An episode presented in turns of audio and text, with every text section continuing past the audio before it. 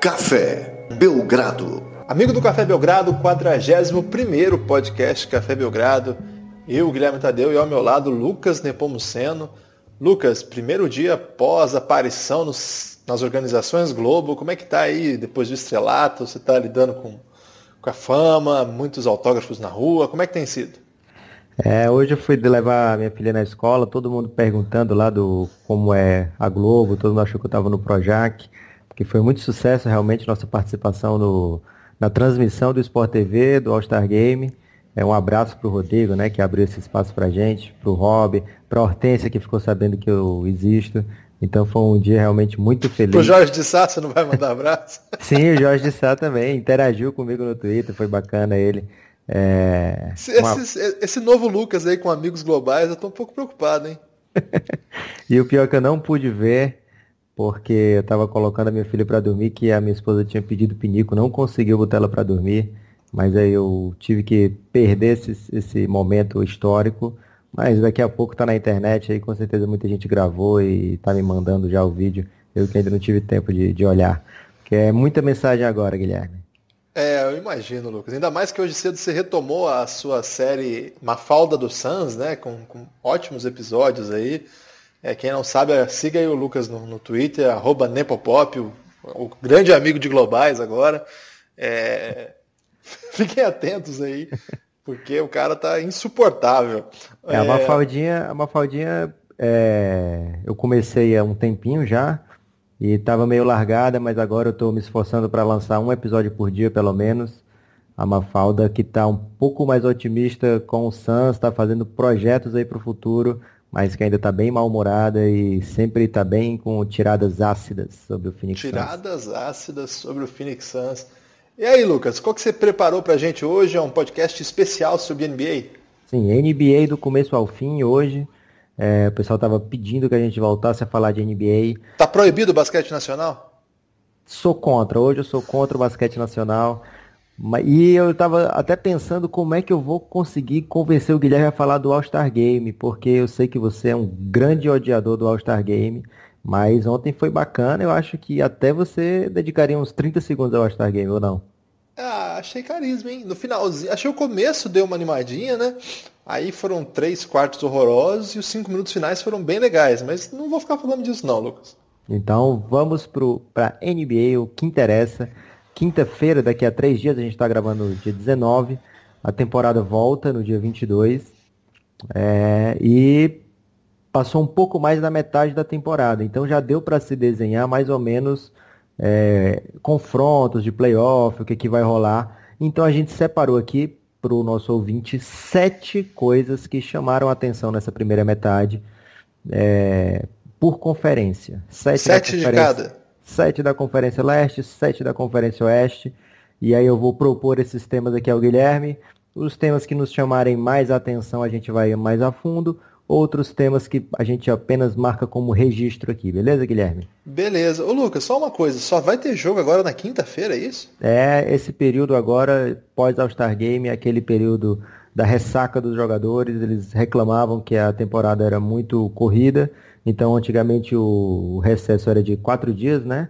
Mas agora uma semaninha inteira aí para eles descansarem e darem uma arejada na mente. Eu não sabia disso não, já devo confessar um certo mau humor com essa notícia aí.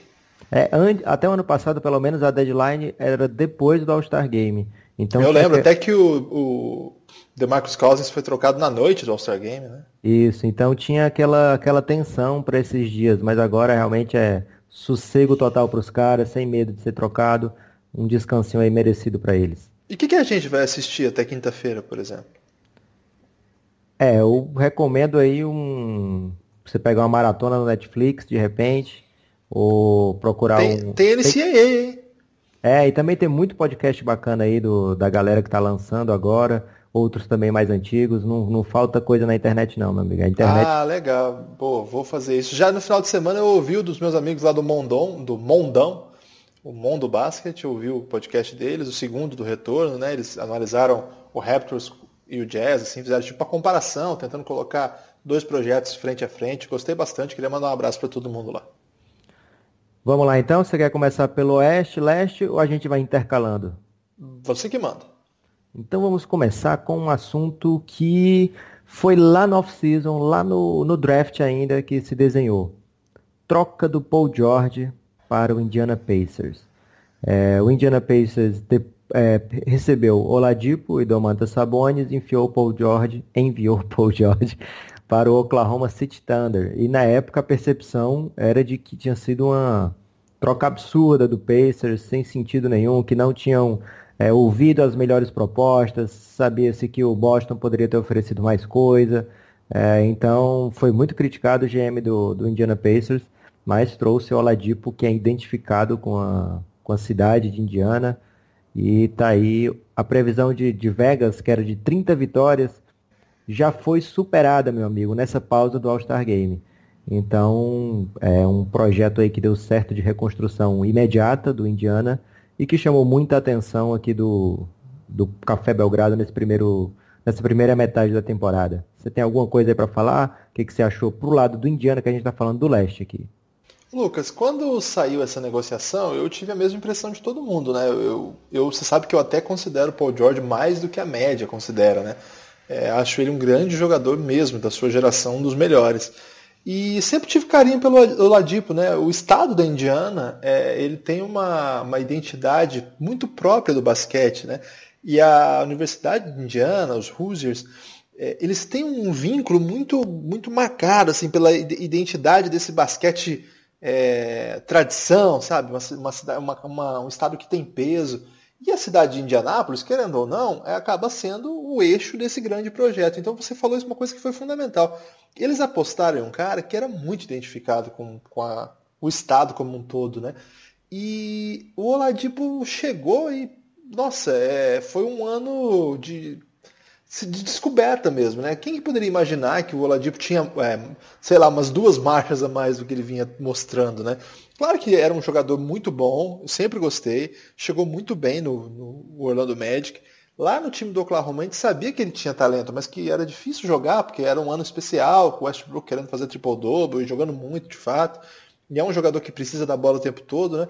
Então, de fato, não tinha como imaginar isso. E ainda tem o Sabonis, né, cara? Que é o filho do, do Árvore da Sabonis, o Domantas Sabonis, que é um outro, uma outra trajetória bem peculiar também, porque é um jogador de carreira universitária bem interessante, né? Ele defendia a Universidade de Gonzaga, jogava muita bola. E quando chega na liga, todo mundo falava assim: bom, esse é um jogador bem formado, que sabe executar é, algumas funções que são modernas, por exemplo, é um, é um ala pivô com um ótimo jogo de frente para cesta, com um chute bastante confiável.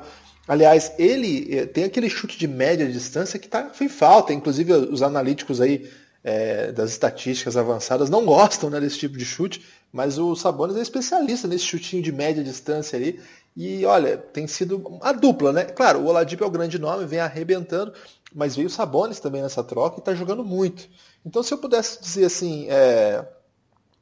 como que dá para avaliar esse movimento? Acho que o Indiana tem que comemorar muito, porque se você imaginar o que eles tinham à disposição, que era trocar sua superestrela e, e tentar ver o que, que, poderia acontecer com o futuro. E imediatamente eles incorporarem em seu elenco um All-Star, vamos lembrar, o, o Oladipo jogou o All-Star Game do último domingo. E além disso, uma outra peça super jovem que para ajudar na reformulação, legal pra caramba. Agora, para onde o Pacers vai, aí já é uma outra história, né? Mas por enquanto, analisando especificamente essa trama, acho que valeu a pena. Claro que a gente olha o lado do Pacers, porque foi a, a, o pressuposto que você colocou aí. É, obrigado por me corrigir. Claro que a cidade não é indiana, é Indianápolis, a cidade. Você viu que eu não corrigi, né? Eu fiz um. Você corrigiu sutilmente, mas foi bom, porque senão minha esposa com certeza ia me dar esporro, que ela não gosta que eu erre. É, vamos é comum então... das esposas. Vamos então agora para um ponto do Oeste. Assim, e só para terminar, o grande nome do, do Indiana supostamente seria o Miles Turner é, na off-season e de repente Sabonis supriu muito bem ali quando o Miles Turner se contundiu. A equipe do Indiana não, não baixou o ritmo, pelo contrário, melhorou ainda. E o Miles Turner está aí ainda é, tentando se encaixar nesse time que é bem melhor do que o previsto.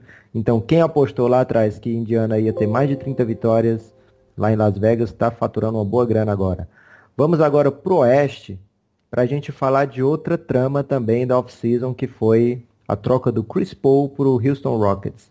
Chris Paul, como você sabe, se machucou lá no começo da temporada, na primeira partida, que eles ganharam do Golden State Warriors, com o Chris Paul jogando três quartos da partida.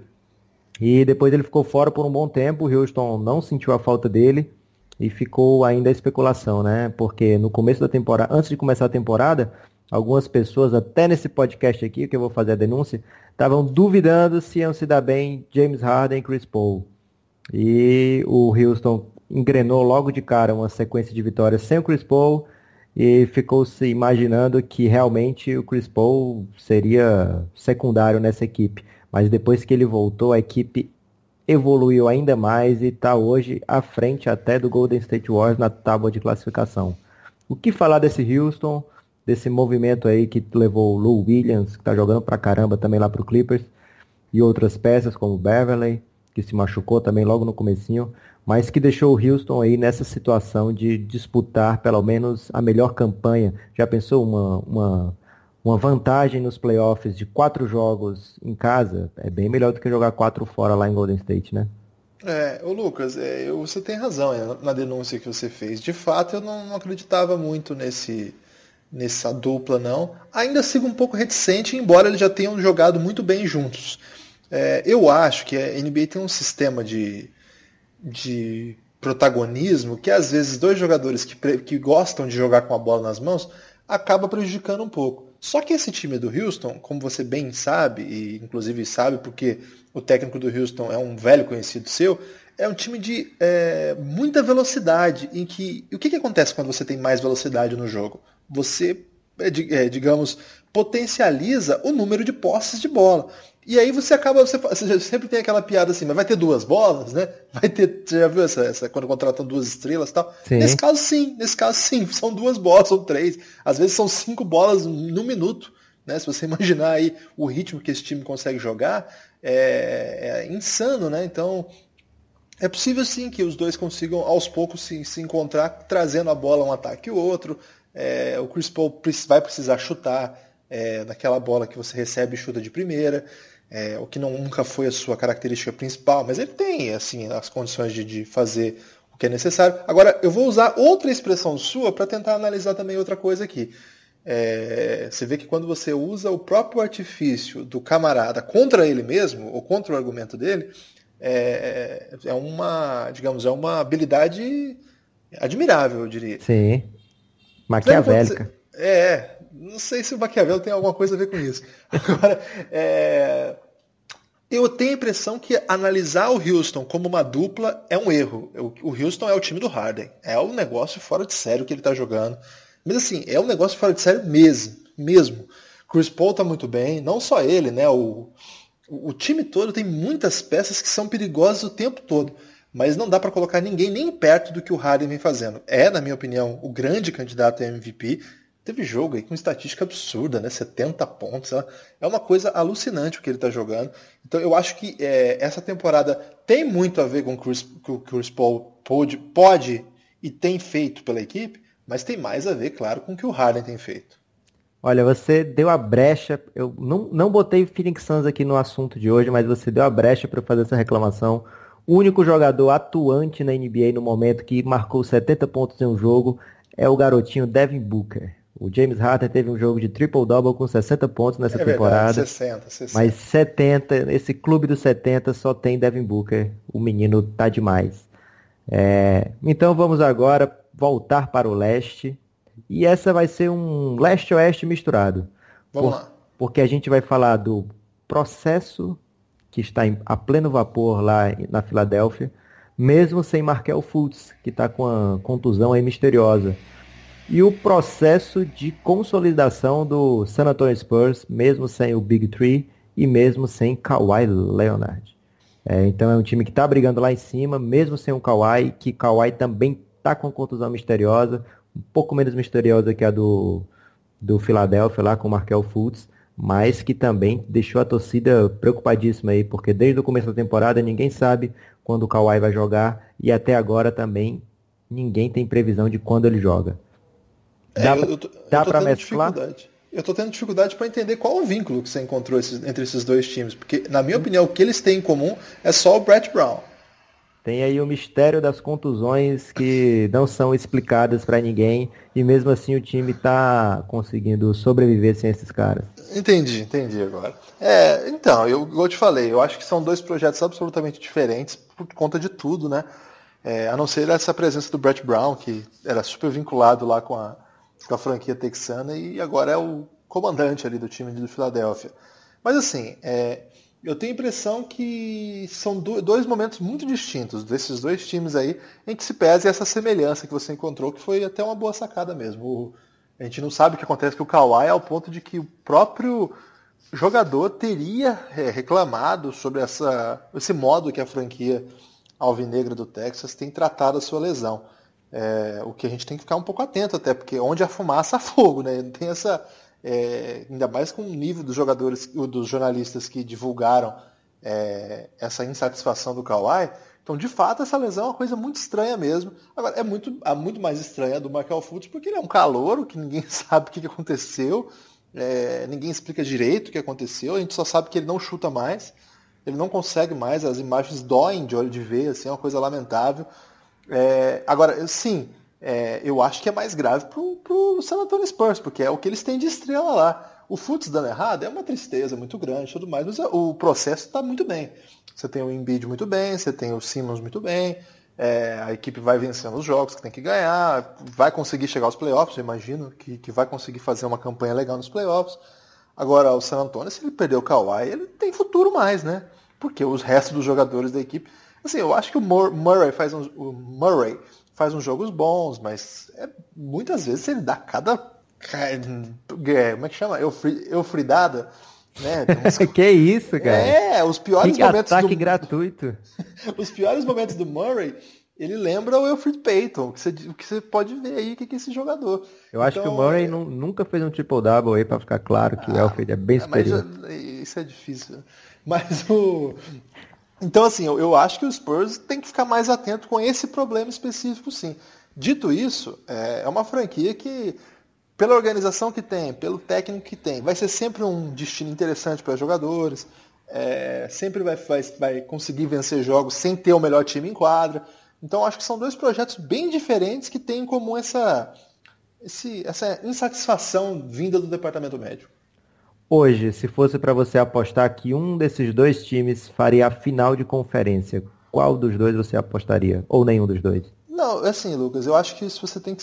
É, a gente lê muito basquete, ouve muito, muita coisa, né, acompanha de perto. E aí, muitas vezes, a gente corre o risco de querer ser o sabidão da parada.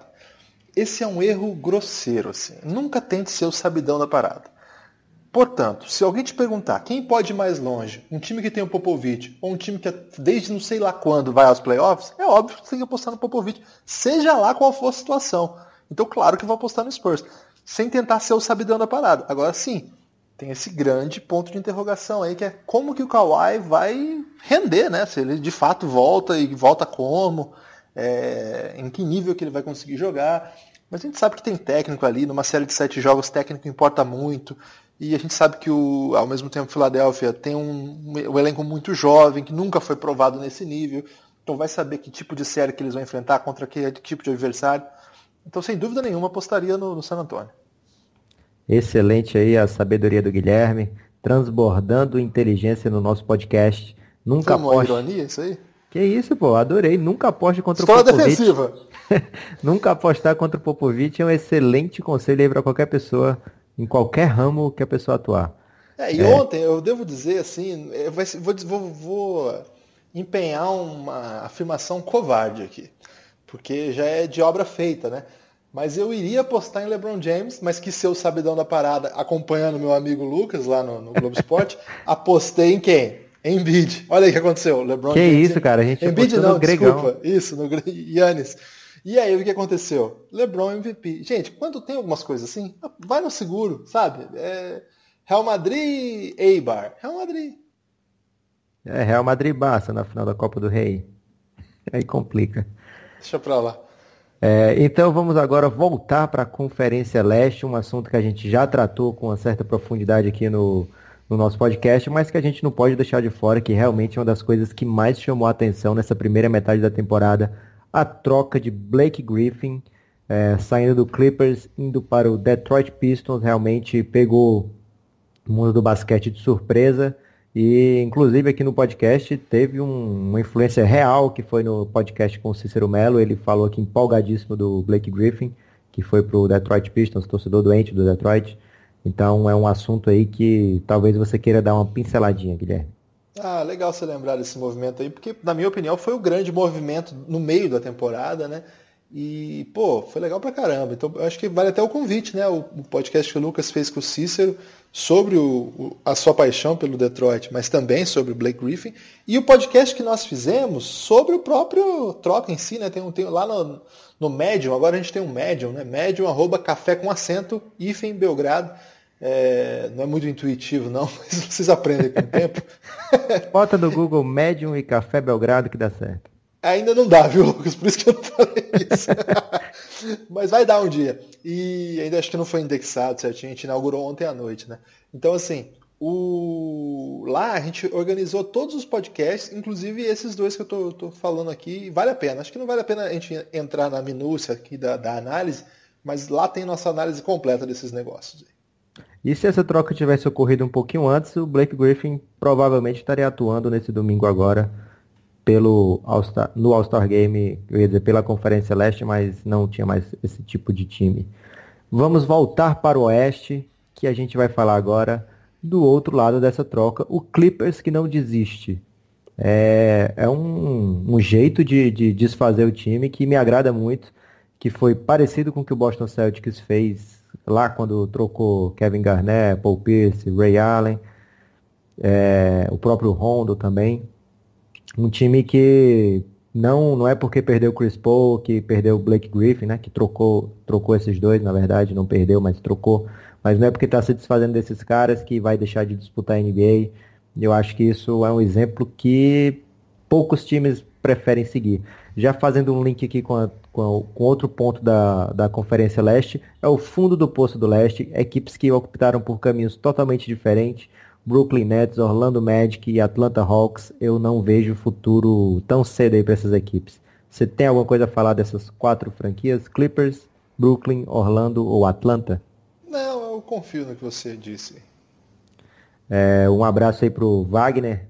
Wagner, torcedor fanático do Orlando Magic, que está sofrendo aí desde que Dwight Howard deixou a franquia mas não deixa de ser um time bacana porque todo brasileiro gosta de ir para Orlando, né? Então vai lá assistir o jogo do Magic e, e, de repente você pega um time bom do outro lado e vale a pena. É, o, pro, o projeto lá do Wagner Vargas está com um podcast novo também, né? É dele e do Samir. É, eles lançaram acho que nessa segunda-feira a primeira edição. É, vamos apoiar o pessoal também. É sempre legal ver mais gente entrando aí na podosfera. Excelente. Vamos agora de Conferência Oeste novamente. Agora é uma pergunta dessas de que você vai ter que ser meio sabidão da parada. E... Quarta força do Oeste. Contando com o Kawhi Leonard inteiro, ele seria a terceira força do, do Oeste. Mas a quarta força, Minnesota Timberwolves ou Oklahoma City Thunder? Ou não interessa? Então, você sabe que eu sou corintiano e esse negócio de quarta força a gente sempre já olha com bons olhos, né? Porque a gente tenta dar aquele, aquele, aquele pulo do gato, né? Nesse nível aí que a NBA está hoje, a quarta força tende a ser quarta força mesmo, né? Não, não vai dar aquele salto. Acho que ninguém que não seja o Houston Rockets ou o Golden State Warriors tem força para ganhar o Oeste. Eu tenho a impressão que é isso que está pintando, a não ser que haja uma lesão de, de algum nível ou aconteça alguma coisa muito extraordinária para que mude a parada toda. Dito isso, a quarta força aí seria o quê? Seria o time que chegaria aos playoffs com mais força para jogar em casa e de repente conseguir avançando, né? Avançar pelo menos uma rodada, depois já enfrenta o primeiro lugar e fica difícil. Eu não sei se o San Antonio não está nessa disputa aí, viu, Lucas? Porque é, o número de derrotas, foi até o Alfredo Lauri aqui no último podcast sobre o Denver que afirmou isso e eu não tinha prestado atenção. Mas se você pega só pelo número de derrotas, o Spurs está numa briga ali com o décimo também. Então a, a briga ali do terceiro ao décimo é muito igual. Então eu acho que seu sabidão da parada aqui é um convite ao erro. É um convite a, ó, mas tem um time aí que. Não, eu acho que ali tá todo mundo brigando muito. Vamos ver como é que as equipes vão se desenhar é, a partir da, de, pós All-Star Game. A gente sabe que as pessoas não, que estão acompanhando há menos tempo, ou que acompanham já há algum tempo, mas com menos profundidade, talvez não, tenham atentado para isso, mas esse intervalo, muitas equipes usam para arrumar o time. É, não é o caso do Cleveland, que se orgulha de não treinar, mas, por exemplo, eu tenho certeza que o Popovich está treinando para caramba a galera dos Spurs, tentando organizar o sistema. Eu tenho certeza que vários times, o Tarjets, que é um time sim, CDF, né, digamos assim, um time que é muito esforçado, muito organizado, tá arrumando o time, tá tentando corrigir as falhas, tentando incluir o Crowder que entrou agora na rotação, tentando ver como é que eles vão se adequar é, com esse novo sistema. Enfim, não é um novo sistema, mas digamos as novas peças que chegam no sistema, né? É, esse é o primeiro ano do time sem o George Hill, sem o Gordon Hayward, né? Então, sim, são, são peças aí que, que são, eram importantes e o time ainda está tentando se ajustar, né? A volta do Raulzinho foi muito boa. Então, assim, eu gosto de muitos desses times que estão aí na briga. Mas eu não tenho caixa, assim, é, coragem é, para afirmar qualquer coisa no sentido, ó, oh, eu acho que esse é a terceira força. Eu não sei nem se o Spurs pode ser a terceira força. Então, é, a dizer qual é a quarta, vamos ver. Eu prefiro ir com mais parcimônia, Lucas. Parcimônia é a minha grande lição do dia. Ficou aí em cima do muro, infelizmente. Eu peço desculpa ao ouvinte do podcast. É, eu não perguntei quem ia ficar em quarto lugar, não, Guilherme. Perguntei quarta força, o time que você acha que se der um problema de contusão ali, que pode se tornar um favorito de repente para avançar ousadamente. Não vou ficar em cima do muro. Estou gostando muito do Minnesota Timberwolves. Ontem é um time com personalidade. Você viu ontem o Jimmy Butler é, decidiu, decidiu não Esse jogar. Esse é o seu argumento. decidiu não jogar o All-Star Game.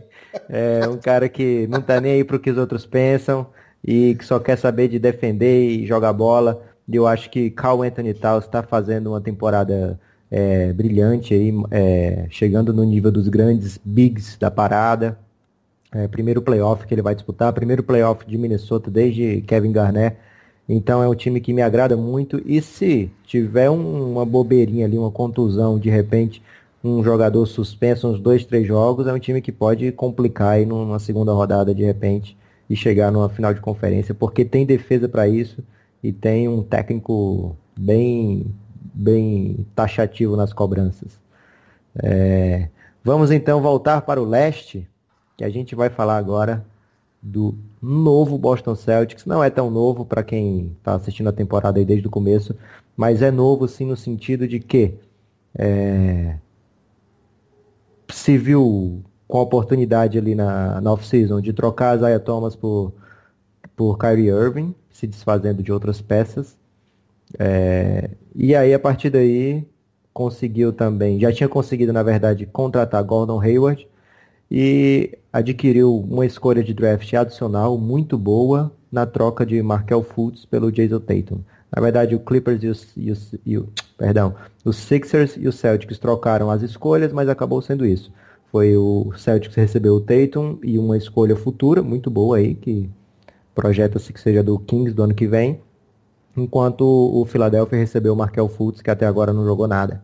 E aí todo mundo sabe da contusão do Hayward e o novo Boston Celtics aí com Jalen Brown, Jason, Jason Tatum e essa nova molecada que eles que eles pegaram aí escondidamente como o, o Semi O'Releyer e esses caras cascudos como Aaron Baines se juntaram a Kyrie Irving, Al Horford, ficou esse time aí do técnico Brad Stevens, que é maravilhoso esse técnico. Inclusive você falou aí dos times que treinam nesse período, o Brad Stevens é o técnico que tem um dos maiores diferenças de percentual de vitórias entre o antes e depois do All-Star Game. Principalmente a defesa melhora muito. É, então esse novo Celtics é, chamou muita atenção nessa temporada porque, claro, ficou no olho do furacão ali naquela troca do Kyrie Irving. Muita gente achou na época, inclusive eu, que eles tinham pagado demais, mas a gente realmente não sabia das condições do Isaiah Thomas, que infelizmente é outro jogador, nem, nem sombra daquele do, do, do ano passado. E o Boston Celtics aí, que hoje pinta como grande rival do, do Cleveland no final de Conferência Leste. O que, que você tem para falar aí desses garotos? É, mudou tudo, né, Lucas? Se você lembrar o time que tinha Avery Bradley como um dos principais defensores da equipe, o Sim. Crowder, que era o cara que, que organizava ali a, a, defesa também, matava aquela bolinha marota de três, né? O Isaiah Thomas, que era assim, a referência total ofensiva, né? Na verdade, todo, tudo passava por ele, né? Olha só, o tanto de peça que a gente já falou que era fundamental ali, né? Dos, dos que, que foram, assim, nessa, nesse final de temporada para esse início, o time foi inteiramente remodelado. E muito rapidamente deu resultado, né? Mesmo com a lesão e tudo mais. Agora, assim, nos últimos jogos a gente viu que o time teve, assim, um... chegou um pouco cansado. Tem muito moleque aí, cara. E muito moleque que o ano passado não era profissional, ou o ano retrasado não era profissional, e agora tendo que jogar 30 minutos, os caras sentem a perna, não tem como. É...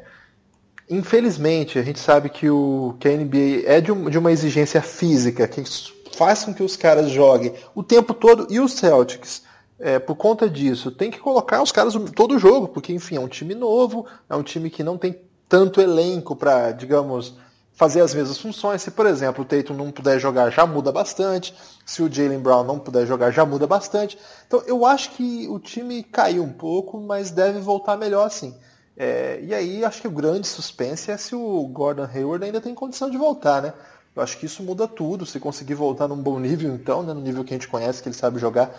Mas eu acho que é, essa, essa renovação do Cavs preocupa muito o Celtics, né? O Celtics vinha como uma potência, vinha jogando muito e ao mesmo tempo que ele não ele começou a tropeçar, fazer perder jogos que em tese é, poderiam ser mais fáceis, ao mesmo tempo que isso aconteceu, aconteceu essa remodelação é, total no Cavs, né? Uma reformulação que levou embora o que tinha de velho e trouxe o que tinha de, de explosão, de, de novidade assim da do, de ofensiva mesmo, né? Energia e sobretudo defensiva.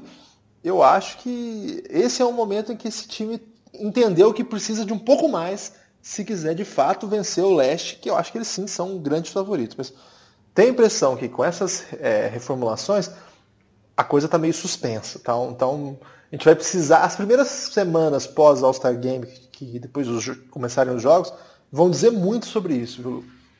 Já que você entrou aí no, no próximo tema do leste, vamos aproveitar e completar, que é realmente o outro time que mudou a cara completamente. Eu acho que tudo isso é um, é um reflexo do poderio do Golden State, né? As equipes viram que não tinham como vencer o Golden State de, com Kevin Durant, que era uma equipe já histórica, de 72 vitórias, 73 vitórias, que adicionou Kevin Durant.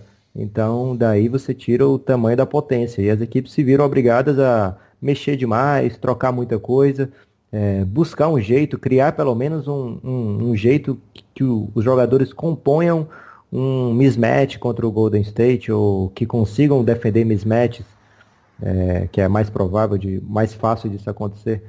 É, então a gente viu que o Cleveland foi outra equipe que mudou tudo, né?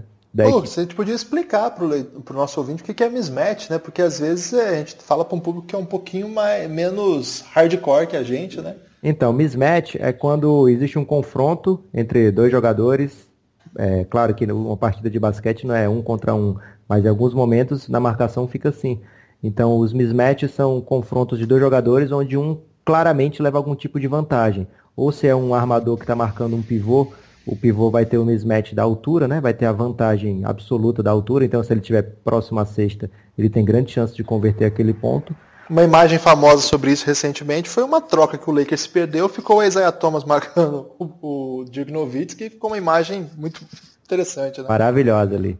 É, e ou pode acontecer também um mismatch que é muito comum hoje na NBA, é, que o Harden adora, por exemplo, ele chama uma screen, né? Chama alguém para fazer o pick and roll com uma ele. Uma parede, né? Uma parede mesmo. Pronto, mas a gente gosta muito da palavra em inglês, Guilherme. E aí é, o jogador que faz essa parede para ele, o Capelá, já carrega com ele o marcador original do Barba e o Barba fica com um pivôzão ou um jogador mais alto, um pouco mais desengonçado na marcação. E aí o Barba novamente leva ele para dançar, mete um step back three, né, que é um ele dá uma cortada para trás para mandar o arremesso de três, ou leva a bola até o aro quando o jogador marca perto demais para tentar defender a bola de três ele passa como quer porque ele tem um crossover maravilhoso e bota a bola lá na, na cesta com uma certa tranquilidade. Gostei e, da sua explicação. Então, a equipe do Golden State, ele tem, além do Stephen Curry, tem quatro jogadores sempre que são altos e capazes de marcar praticamente todo mundo. Então, eles não. É muito difícil você criar um mismatch jogando contra o Golden State. É, então, as equipes tentaram procurar jogadores que sejam versáteis o suficiente atléticos para acompanhar esses jogadores e tentar defender esse, esse número vasto de opções que o Golden State tem. Então a gente viu que o LeBron James, depois de três finais consecutivas, mesmo assim se viu que estava obrigado a mexer tudo no, no Cleveland. Primeiro porque o Kyrie não queria mais ficar, então a equipe teve que se desfazer do Kyrie, essa troca que a gente já comentou bastante em, vários podcasts. E agora nessa, nessa deadline, né, a gente também já comentou que o Cleveland viu que a mudança para melhorar tinha piorado e teve que refazer tudinho. Foi o chamado giro de 360 graus que virou e voltou no mesmo canto. E aí, mais o que a gente viu agora que foi que o Cleveland trouxe jogadores atléticos, jovens, e que deixam aí uma, um gostinho de chance de, do LeBron James continuar na, na franquia na próxima temporada, né? Porque estava praticamente certo que ele não ficaria no Cleveland tão, tão envelhecido como estava se desenhando. E hoje, apenas com dois jogos de time novo, já é visto novamente como o favorito para o leste. É, então, você que não ouviu nosso podcast da Deadline, a gente falou bastante sobre essa troca, mas é, agora, será que o Cleveland já é realmente o favorito para o leste, Guilherme, de novo? Ou, nu que... ou nunca deixou de ser porque tem LeBron? Não, não, eu acho que deixou de ser. Em dado momento da temporada deixou de ser. Embora, assim, eu, eu até falei isso num podcast atrás, que assim, apostar contra o LeBron é igual apostar contra o Popovich, né? É sempre uma estupidez. É, porque ele dá um jeito de ganhar os jogos, aliás, como ele fez no All-Star Game ontem também. É, só que eu acho que em dado momento o time estava, como diria o Zé Boquinha, um boi cansado, né? Agora, eu aproveito falar, de, é, falar sobre isso para lembrar uma, uma expressão que o Rômulo Mendonça, nosso grande narrador da ESPN, nosso ídolo aqui, um camarada mesmo, é, ele usou que passou meio despercebido, assim, mas eu achei brilhante. Ele lembrou da música do, do Belchior, é, depois gravado pela Elis Regina, como nossos pais. É, gente jovem reunida agora no, no Cleveland Cavaliers.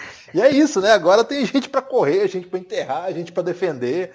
Eu acho que muda tudo sim, Lucas. Mas igual eu te falei, eu preciso, preciso ver o que, que o Boston Celtics vai trazer para esse final de temporada. Acho que agora a coisa está mais, é, tá mais equilibrada e com mais condições de, na hora que o bicho pegar, o LeBron vai engolir. Porque, pô, quem que vai defender o LeBron? Jalen Brown? Não vai. Desculpa, não vai. Tatum? Desculpa, não vai. Então, assim, quem que vai defender o LeBron lá? Não, não, não tem mais alguém ali. Talvez o Gordon Hayward se voltar é outra coisa, né? Mas também é um jogador que a gente não sabe como é que vai voltar. É, e nesse sentido, assim, nesses momentos, é, cara, assim, a gente já, já viu o que, que o LeBron é capaz de fazer e o LeBron, assim, ele tá um ano mais velho, mas parece que ele tá até melhor. Então, assim, é, vamos, vamos com calma também com, com toda essa força possível do Boston. Então, hoje, hoje, eu diria que é, está em aberto, mas essas são as duas grandes potências. Com o, o Celtics um pouco na frente por, por ter esse bom momento, mas o Cleveland com uma potencialidade de explosão que a gente ainda não sabe se é capaz, mas que parece ser. Vamos agora dar o nosso giro para a Conferência Oeste. A gente vai abordar dois assuntos. Estou ficando um pouco tonto, porque é tanto giro que a gente está. a gente vai abordar dois assuntos agora para equilibrar. É, um assunto aqui eu tenho certeza que vai ser o seu favorito, porque é sobre essa classe maravilhosa de, de, de jogadores novatos da NBA, que ainda foi reforçada aí por nomes como Ben Simmons, que não é propriamente dessa classe, mas é considerado novato, e Teodosic, um grande ídolo aqui do nosso podcast. É, que barba, hein? Sim, ele, ele deu uma parada na barba, hein? Não sei se você viu. Ele tá com um novo visual aí pra parecer mais jovem, que eu acho que eles estavam botando muito moleque pra cima dele, e aí ele tirou a barba para ficar mais jovem e o técnico não perceber que ele já tem uma certa idade. É, então eu quero que você fale, Guilherme, não daqueles jogadores badalados lá da frente do draft, do top 10, e sim de jogadores que saíram diamantes brutos inesperados, que é o, a Kuzmania, do Opa. Kuzma, e a Mitchelândia, do Donovan Mitchell. E, a, e, além de outros rookies aí que saíram mais para trás, como o Adebayo, tá jogando bem lá no, no Miami, o John Collins, meu favorito, que joga lá no Atlanta. Mas ninguém claro. vê esse cara, Lucas. É. Ninguém, ninguém nem se o cara passar agora do seu lado, o pessoal não sabe quem é. É, mas ele deu uma enterrada sinistraça no jogo dos novatos lá. Inclusive com um passe absurdo do, do Donovan Mitchell, que ele jogou a bola para trás, o Collins pegou. Depois você procura aí, que você vai ficar espantado. Ele deveria ter ido pro Dunk Contest, mas ninguém se importa com isso mais. O que, que, que, você tem para falar aí, dessa, principalmente dessas duas feras, Kyle Kuzma e Mitchelândia? Ah, o Donovan Mitchell, eu, eu, ano passado eu não acompanhei nesse, né? Eu, você sabe, assim, quem me conhece sabe, mas acho que o pessoal não me conhece tão bem. É, eu sou muito fanático pro basquete universitário, assim, fanático mesmo. Eu tinha uns pacotes aí que eu pagava, cara, meio idiotamente, né? Porque era para assistir uns jogos assim que não tinha ninguém e tal, mas é porque eu era muito viciado, até 2013, mais ou menos. Aí de 14 a 17 eu acompanhei muito moderadamente. E esse ano também estou muito moderado, mas acompanhando um pouco mais. Até para preparar aqui para o podcast, a gente vai fazer bastante coisa na época do draft, né? E aí tem que ter um pouco mais de, de compromisso aí com o nosso March ouvinte. Madness está chegando. Isso, porque como o pessoal já sabe, a gente gosta de falar um pouco daquilo que não está tão disseminado. A gente gosta de ter opinião própria, né? Conseguir trazer uma análise, até polemizar entre a gente mesmo. A ideia é um pouco assim, ter um pouco de análise pessoal mesmo. Então por isso que para analisar esses jogadores precisa ver, precisa ver os jogos. Né? O Lucas tem um método de análise de highlights no YouTube que me incomoda um pouco, mas às vezes é Mas é efetiva essa parada. Na época do draft a gente vai conversar mais sobre isso. Mas eu estou dizendo isso para dizer assim, eu não conhecia o Donovan Mitchell. Eu assim, eu conhecia de highlights, conhecia de ouvir falar, conhecia, inclusive de leituras próximo ao da, a, a, a noite do draft, em que se noticiava que o Donovan Mitchell estava muito bem cotado para o top 10. E assim, eu falei, nossa, mas não estava tão cotado até aqui. E acabou que nunca não foi, né? Ele foi draftado na 13 terceira escolha, é, numa, numa uma escolha que o Denver herdou de uma troca com o Utah Jazz, né? Que até mandou para lá o Trey Lyons, que vem jogando bem. Mas, cara, o Donovan Mitchell é tipo do Dwayne Wade 2.0, assim. E aí ficou ruim, né, pro, pro, pro Denver, né? Porque ele tá jogando demais, mas é demais mesmo, assim. É demais clutch, né? Clutch é decisivo, né? Nos momentos decisivos ele chama o jogo, joga pra caramba num time muito bom. E num time muito bom, ele já assumiu a responsabilidade. Eu acho, dos, dos calores que eu vi, eu não vi todos jogarem esse ano. Por exemplo, acabei de falar do Zé Collins, não vi o Zé Collins, o Zé Collins não, o John Collins, né? O Zé Collins eu já vi, inclusive. Mas eu não vi o, o John Collins jogar esse ano ainda, mas dos que eu vi, ele foi disparado melhor. Eu gosto muito do Lonzo, gosto muito do Tatum, gosto um pouco do Fox, né? acho que tem alguns problemas de jogo, gosto muito do que o Markkinen vem fazendo em Chicago. Sou fã, você sabe, do Dennis Smith desde muito tempo. Assim, é, foi um dos jogadores que eu acompanho na universidade com, muita, com muito carinho, assim, então, e tem gostado muito do que ele está fazendo. Eu gosto muito do Luke Kennard, do, do Detroit Pistons. Que não? isso, cara, você está indo longe aí, hein? Tá gostando de todo mundo? Então, para você ver. Mas o Donovan Mitchell está muito acima desse, sabe? Está muito acima. É, aí alguns eu não vi. Esse é o caso, por exemplo, do John Collins. Você esqueceu de falar que gosta muito do Josh Jackson, eu tomei como ofensa. Aí. Não, esse eu não, não gosto muito, não. eu gosto muito de um cara que nem tá jogando, que é o Caleb Swanigan, lá do Portland. Nossa, eu era fã dele na universidade.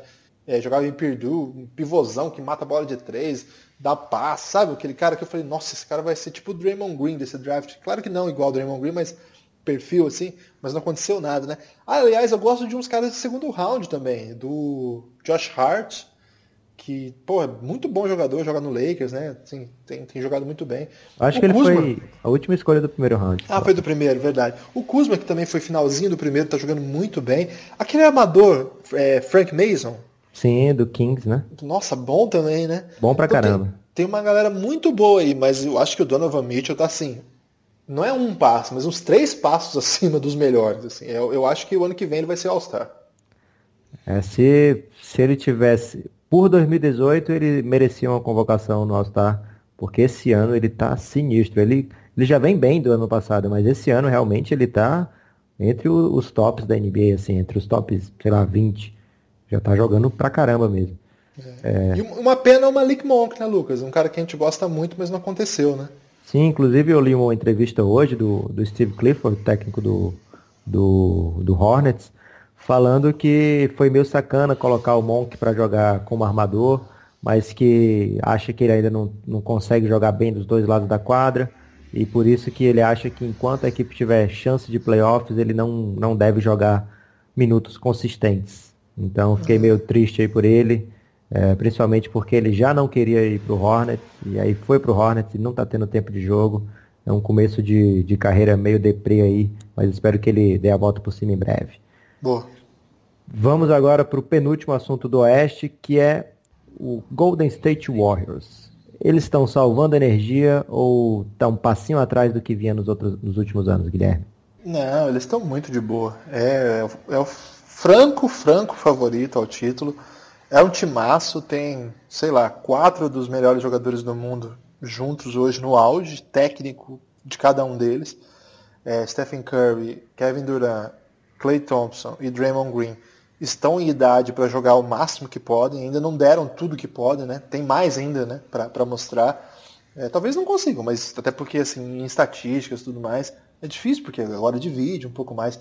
Mas assim, no, no ponto de vista de execução dos movimentos, conhecimento do jogo, é, sempre é, ter a, a, potencialidade de decidir as partidas, né? Ser, o, ser ter personalidade para ganhar partidas tudo mais eu acho que é o time a ser batido. É normal que um jogo ou outro eles percam. É, você, tem um, você tem um banco ruim, né? O time deles tem um banco muito fraco. Eu não gosto do banco do, do Golden State Warriors. Acho que assim tem muitos bancos iguais os deles na NBA assim, o que não se espera de um time tão forte. É, e muitas vezes esses caras, por jogarem com caras tão bons, não, não parecem tão ruins. Mas é um time que se você coloca para rodar, por exemplo, com um time aí de meio de tabela, era um banco que ia ser sofrível. Acho que como, como eles estão num time que. Vez é assim, nunca vão ficar esses quatro que eu falei fora de quadra. Em algum momento eles vão estar em quadra. E aí o time vai se arranjando. Você tem um Kevin Durant, aí fica mais fácil se o seu banco ser bom, né? Se você põe o Kevin Durant para jogar com a segunda unidade, ou você põe o Curry para jogar com a segunda unidade, ou você deixa o Clay Thompson matando bola, ou você põe o Draymond Green para marcar e para distribuir o jogo e tudo mais, né? Mas é um timaço, Lucas. Eu acho que não. É, ficar analisando uma outra derrota no meio da temporada é besteira. É, inclusive, eu acho que desde que se juntaram, Curry e Duran não jogavam tão bem. Eu acho que eles esse ano se encontraram enquanto é, uma simbiose mais, mais, mais clara. Não está mais tendo aquela vez do Duran, aquela vez do Curry. Eu acho que eles estão conseguindo aproveitar os espaços que um cria para o outro. E eu acho que eles vêm mais perigosos ainda. Assim, é difícil dizer que vem mais forte ainda, porque nos playoffs passados eles ganharam 16 jogos, só perderam um, e foi meio no detalhe esse jogo que eles perderam para o Cleveland. Mas eu acho que eles vêm muito forte. Eu acho que eu, a com, competição está mais forte esse ano. Acho que eles vão enfrentar times melhores do que enfrentaram ano passado. Porém, eu acho que eles estão no nível acima, pelo menos esses dois acima do que chegaram ano passado. Concordo com você que o banco já não é tão bom, não está dando para pagar os bancos de outrora e vão não vão conseguindo repor é, jogadores que a idade vai chegando, então não está dando para melhorar o banco, mas, mas o, o quarteto ali está tranquilaço. Agora, Lucas, posso dar só uma. É, é uma é, um palpitezinho, digamos assim. Sim. É, nesse. Nessa All-Star Break, né, quando os caras começam. Eles dão várias entrevistas tudo mais. Eu vi uma entrevista do Wood com o Clay Thompson. É, o Clay Thompson tem mais um ano de contrato.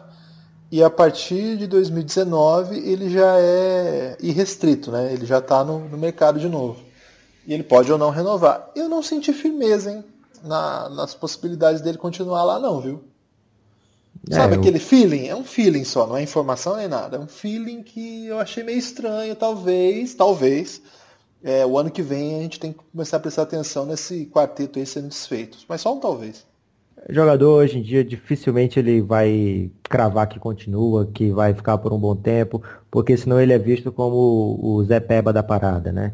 Ele é, depois que ele aparece uma oportunidade melhor, ou é, é, o jogador é trocado, então ele não gosta mais de se colocar nessa posição de que é fiel à camisa, tem aquele amor pelo time, que nunca vai sair e tal, porque a, a história é outra, né? Você viu o Isaiah Thomas aí se dedicando de corpo e alma ao Boston só para ser trocado logo em seguida. Então o jogador já está meio esperto com isso aí, não vai jurar fidelidade a ninguém não. E tá certo Clay Thompson. É, tem outra coisa, né? O Clay Thompson, ele é de Los Angeles. O pai dele, né, jogou no Lakers, inclusive trabalha lá na, em Los Angeles, né, nas, transmissões de, de NBA. É, ele é muito identificado com a, a, região ali de Los Angeles. E tem dois times de lá, né, cara? Dois times que estão em reformulação. E que talvez tenham cacife. E ele é um cara que ali ele é um coadjuvante, mas Cara, o Clay Thompson tem bola para ser líder de, cestinha do seu time. Inclusive, o Clay Thompson tem bola para ser cestinha da NBA. É um cara que não vai ser nesse time porque ele tem uma função específica ali. Mas ele tem um dos melhores chutes da sua geração, né? Acho que a gente elogia pouco o Clay Thompson. Ele tem um dos melhores chutes da sua geração e quando ele não joga, eu acho que o time sente muito. Não é comum ele não jogar, né? Raramente eles têm alguma lesão mais séria, assim. Mas eu ficaria um pouco mais atento a isso. Eu não acho que foi só uma manobra, não, viu, Lucas? Foi mais um feeling, assim, uma coisa meio. Hum, sabe? Último ponto da Conferência Leste. Um, um time aí que a gente sempre ignora, todo mundo ignora, mas que é o líder da Conferência Leste, meu amigo, poderoso Toronto Raptors. Esse ano o Toronto tá com um esquema um pouquinho diferente, mudou a forma de jogar um pouco, mas uma coisa que chamou a atenção é DeMar DeRozan matando bola de três, numa consistência que não se via nas temporadas passadas e o que abriu o leque de jogadas da equipe, né? Além disso, eles têm um banco que causa o caos em todo mundo, meu amigo. É um banco que vira jogo, um banco que aumenta vantagem, o melhor banco da NBA. E por isso, até por isso, o, nosso brasileiro lá, Lucas Bebê, que quando entrou, entrou muito bem e não está tendo nem, nem chance de jogar. É, o que, que você vê do Toronto? A gente sempre fala no final de conferência é, Boston e Cavs, mas se terminar desse jeito aqui, meu amigo, o Toronto não enfrenta nenhum deles antes da final da conferência, né? Eles teriam que se enfrentar antes. Toronto muito bem lá na frente. Você acha que é um time que realmente vai chegar esse ano ao invés dos outros anos? Então, Lucas, esse aqui é aquele caso do sabidão da parada, né? Porque assim. É... Então tá, vou, ref vou reformular a pergunta. Você gosta mais desse Toronto do que dos outros anos? Não, não gosto mais do que dos outros anos, mas evidentemente o time está jogando melhor do que nos outros anos.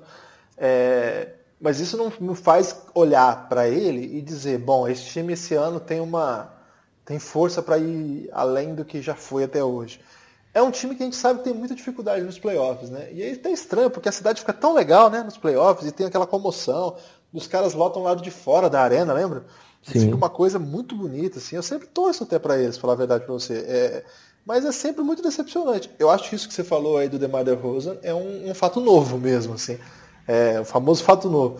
Porque ele já é um dos jogadores mais difíceis de ser marcado, porque ele infiltra dentro dos caras, ele dá um jeito de usar a bandeja, né? ele, tem, ele tem um uso assim da, do espaço onde ele está e conseguir assim fazer com que a bola passe por longe dos seus defensores, mas de algum modo encontre a, a tabela e caia na cesta. Mas então ele tem uma, uma, bandeja muito sofisticada, assim, e até hoje tem se tornado um dos jogadores mais difíceis de ser defendidos é, quando parte para dentro. Você imagina agora com chute, né? De fato, é um, é um dos motivos pelos quais o Toronto é cada vez um melhor time. Acho que não é só ele também, acho que é um time todo muito, muito interessante, né? Você falou aí do banco, é, é realmente bem legal, é um, é um elenco muito longo, né? Tanto que, por exemplo, é, aquele menino Norman Powell, que eu acho muito bom jogador, ele nem entra direito, né? Joga, sei lá, Sim. sete minutos. É, é, um, é um moleque que o ano passado estava jogando muito, né? E eles têm um calor, o titular, né? Uma, uma, uma, coisa interessante também, né? Que a gente não falou, nem falou dele hoje, né? É o Anunobi. Joga pra caramba também, saiu no finzinho do primeiro round. Então, a gente falou um monte de calor e não falou desse aí, né? E, e você imagina, os caras têm um, um calor que é titular, cara. Então, é, é um time que de fato tem procurado coisas novas, né? não, não sentou naquilo que conseguiu fazer bem nos últimos anos, fez tão bem que sempre chegou lá em cima, né? E quando a gente fala assim, ele não rende o que a gente espera nos playoffs, é que ele não consegue vencer as principais equipes, mas eles conseguem, ele consegue é, vencer as equipes médias, eles conseguem chegar ao máximo possível. Eu, a, se a pergunta é, você gosta mais deles do que nos outros anos? É, para vencer Cleveland e Boston? Não, tanto que ao longo de todo o podcast a gente falou dessa hipotética final. Mas esse ponto que você coloca é interessante. Se eles passam em primeiro, é até parecido com o que no Brasil está acontecendo, né? Sei que não podia falar de basquete brasileiro, mas a gente está o tempo todo falando Franca Flamengo, Franca Flamengo, e o líder é o paulistano. E aqui, de novo, né? Assim, a gente fica o tempo todo Boston, é, Boston, Cleveland, Boston, Cleveland, e o líder é o Toronto. Vamos ver se agora esse novo Cleveland aí não, não dá uma engatada, né? Ou se esse novo Boston é, reajustado também não, não consegue. Mas o Toronto até agora não manifestou chance de cair, né? Nossa, nossa preocupação maior com o Toronto é quando a bola subir nos playoffs mesmo. Guilherme, estamos chegando ao ponto final do nosso podcast, mas falta o último assunto, que é o declínio do Oeste, que é profetizado Esse era o último, você enganou, o, hein? Era o último do Leste, meu amigo. Ah, Agora é o último do Oeste. Eu sou ruim em pontos cardeais. o declínio do Oeste, que é profetizado há um bom tempo, mas que nunca chega, meu amigo. São 10 equipes no momento na briga. Quatro derrotas separam o terceiro lugar, San Antonio, do décimo lugar, Utah Jazz. Utah Jazz ganhou nada menos do que as 11 últimas partidas. É, são 10 equipes aí que provavelmente terminarão com campanha positiva, ou seja, mais vitórias do que derrotas. E um, uma briga que promete até o finzinho aí pelo, por essas vagas finais dos playoffs. Esse domínio do Oeste tem previsão para acabar? Ou você acha que as franquias é, são mais bem cuidadas no Oeste, tem uma organização melhor? Ou é uma coisa coincidente? Tem alguma explicação para isso ou não? Acho que, assim, se tem, eu ainda não parei para pensar, Lucas. Vou até tentar, refletir um pouco sobre isso. É uma pergunta boa mesmo. Me parece que os projetos são mais consolidados. Isso é uma, uma resposta que, que, se encaminha. E que no leste, em contrapartida, as equipes estão. Boa parte delas está em reformulação, muitas vezes constante, né? Sim. Esse ano a gente esperava um pouco mais de alguns times que ainda não, não conseguiram dar aquele talento mesmo. Por exemplo, o Milwaukee Bucks a gente nem falou hoje, para você ver como é que é um time que a gente esperava tanto deles e a gente chega no, no podcast de meio de temporada sem sequer falar que foi uma grande notícia, né? Os caras trocaram o treinador. Uma notícia grande de um projeto que a gente acreditava muito e até agora está engatinhando e tudo mais. É, ao mesmo tempo, a gente falou bem aqui de vários projetos do Oeste. Né? A gente fala do Tajazz, por exemplo, que é um, proje um projeto que não tem um peso para ser finalista de conferência e tudo mais, mas a gente sabe que é um time que é bem cuidado. Mas aí também tem a contra contrapartida, né, Lucas? Por exemplo, o Atlanta Hawks, ninguém vai dizer que nos últimos anos não foi uma franquia super organizada. Foi, né? Os caras conseguiram. Teve, teve uma temporada que eles tiveram quatro All-Stars. É, lideraram o leste, acho que faz dois ou três anos, não sei. E hoje eles são o pior time da NBA, mas não, isso não quer dizer que eles. É, o pior não, que o pior eu não vou tirar do, do Phoenix Suns. Um dos piores times da NBA, mas isso não quer dizer que a equipe não esteja tentando fazer alguma coisa diferente, né? Então, acho que a campanha, é, por si, não diz nada. É, não diz nada não. Não diz especificamente isso que você está me perguntando. Por exemplo, hoje o Sacramento, que ninguém vai discordar, é a, se não a, mais, a franquia mais mal cuidada, uma das franquias mais mal cuidadas da, da liga, é, está na frente de várias franquias que a gente vai achar que tem bons trabalhos. Entre elas essa que eu falei agora da Atlanta Hawks. É, vamos ver como é que fica o final da temporada e principalmente porque assim, no, no, no Oeste, a gente está falando de 10 equipes aí que não tem muita previsão para tancar, não. São jogadores, tem jogadores do topo da NBA, excelentes jogadores. A gente está falando que, de o Lakers que está fora ainda dessa briga. Tem o, o Memphis Grizzlies que tem jogadores muito bons, que estão contundidos ou que estão jogando meia boca. E que vai adicionar uma escolha do draft bem alta, que vai tornar o time bem mais legal. E claro, o Phoenix Suns que surge como uma das principais potências para os próximos anos. Então é um, um Oeste que está sem previsão de, de, de baixar, baixar o tom, vai continuar mandando na NBA. E até por isso o Adam Silver, o novo comissário da NBA, está com essa proposta nova aí de mudar a forma de classificação para os playoffs nos anos posteriores. É um assunto que a gente trata em algum podcast no futuro. Guilherme, alguma consideração final? Algum abraço aí anotado ou não? Ah, eu queria abraçar todo mundo, né? Um grande abraço coletivo, aquele abraço que todo mundo reúne e se abraça coletivamente, porque hoje eu não quero é, pontuar nenhum individualmente, não, só abraçar todo mundo. Tem sido bem legal fazer esse podcast. É, sábado, no próximo sábado, a gente vai publicar um que ficou muito especial, que eu gravei com o nosso amigo Alfredão. É, a gente contou várias histórias, assim, umas, umas presepadas que fizemos juntos é, umas jornadas, aí, umas peripécias. É imperdível. Se você estiver ouvindo nosso podcast gosta de NBA, é, o Alfredo cobriu NBA em loco, cobriu draft de NBA, é, final de NBA. Se você gosta de basquete brasileiro, também muitas histórias. Se você gosta de acompanhar basquete na internet, a gente conversou bastante sobre isso. Começou lá no MIRC, quando eu nem conhecia você ainda, Lucas. A gente já se conheceu na segunda fase assim da, da organização, né? Do... Você, não, você não usava MIRC, Lucas? Eu usava para paquerar, Guilherme, vou ser bem sincero. Eita! Deu certo? Não, vou ser bem sincero de novo. Mas eu conheci uma moça no cinema ainda, mas ela não tinha 1,70m, não era morena, com olhos claros, como ela prometia. Acho que é um bom jeito de terminar esse podcast. um forte abraço, podcast. Guilherme é, dessa semana. Vem mais por aí, fiquem atentos. Forte abraço, Lucas. Até a próxima. Café Belgrado.